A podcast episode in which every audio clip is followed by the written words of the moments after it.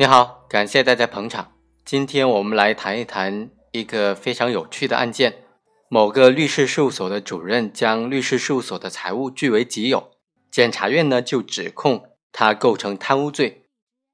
后来法院是判决他不构成贪污罪，他是无罪。这个案子究竟是怎么回事呢？今天我们就来谈一谈这个案子。检察院就指控，一九九三年的六月到一九九四年的三月之间。陆某在担任某律师事务所的主任期间，利用职务上的便利，采取了收款不入账、销毁凭证、截留小金库公款等等手段，侵吞了这个律师事务所所收取的金额，大概是七十多万元。检察院指控他构成贪污罪，主要理由是说，这个律师事务所在一九九二年成立的时候，它的编制是全民性质的，是司法局下属的。全民性质的事业单位，而一九九三年的三月一日，这个司法局就聘任的陆某为该律师事务所的主任。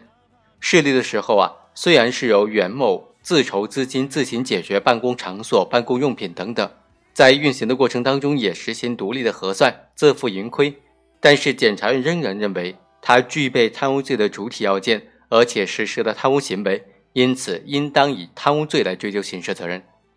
那么，本案当中陆某的行为究竟该怎么定性呢？我们就需要深入的探究一下贪污罪它的构成要件了。根据一九九七年刑法第九十三条和三百八十二条的规定，贪污罪的主体就包括五类人：第一，国家机关工作人员，也就是在国家机关当中从事公务的人员，也就是在国家机关、行政机关、司法机关以及军事机关当中行使一定的职权。履行一定的职务的人员。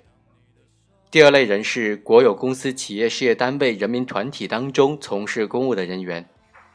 也就是在这些单位当中具有经营管理职责或者是履行特定行业业务职责的人员，比如说是会计、出纳、保管等等。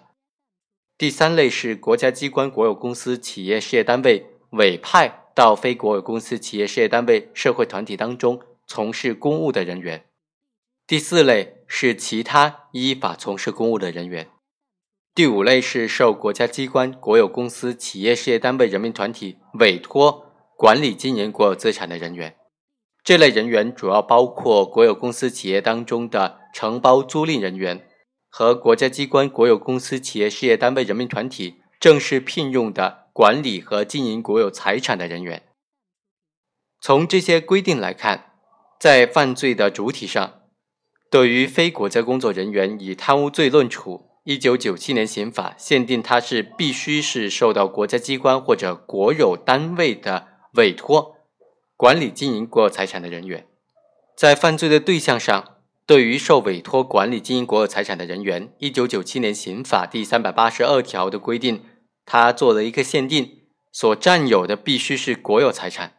由此可见呢。无论是经营管理的国有资产还是公共财产，都应当是认定受委托从事公务的人员构成贪污罪主体的一个非常重要的要件。我们回到本案来看，本案当中，这个律师事务所在设立的时候是由陆某自筹资金、自行解决办公场所、办公用品。这个律师事务所在运行的过程当中实行的也是独立的核算、自负盈亏。该市的司法局作为主管部门，也没有对这个所实行全民所有制企业单位进行管理。在司法审判实践当中，我们认为，认定单位的经济性质，应当在工商行政管理机关核定的基础之上，综合考虑注册资金的来源、人员的管理、利润的分配等等各种情况，实事求是的确定所有制的形式。因此，这个律师事务所在性质上。虽然名义上是国办的，但实际上是个体的。也就是说，这个律师事务所的财产不属于刑法当中规定的国有财产或者是公共财产。因此，本案的贪污罪的主体要件是缺失的。陆某的身份虽然是司法局任命的这个律师事务所的主任，这可以视为一种委托，但是因为他经营管理的不是公共财物或者国有财产，因此他就不具备贪污罪的主体要件了。所以呢，本案当中虽然一审、二审都认定陆某构成贪污罪，但是再审终于推翻了一审和二审的结论，认定陆某无罪。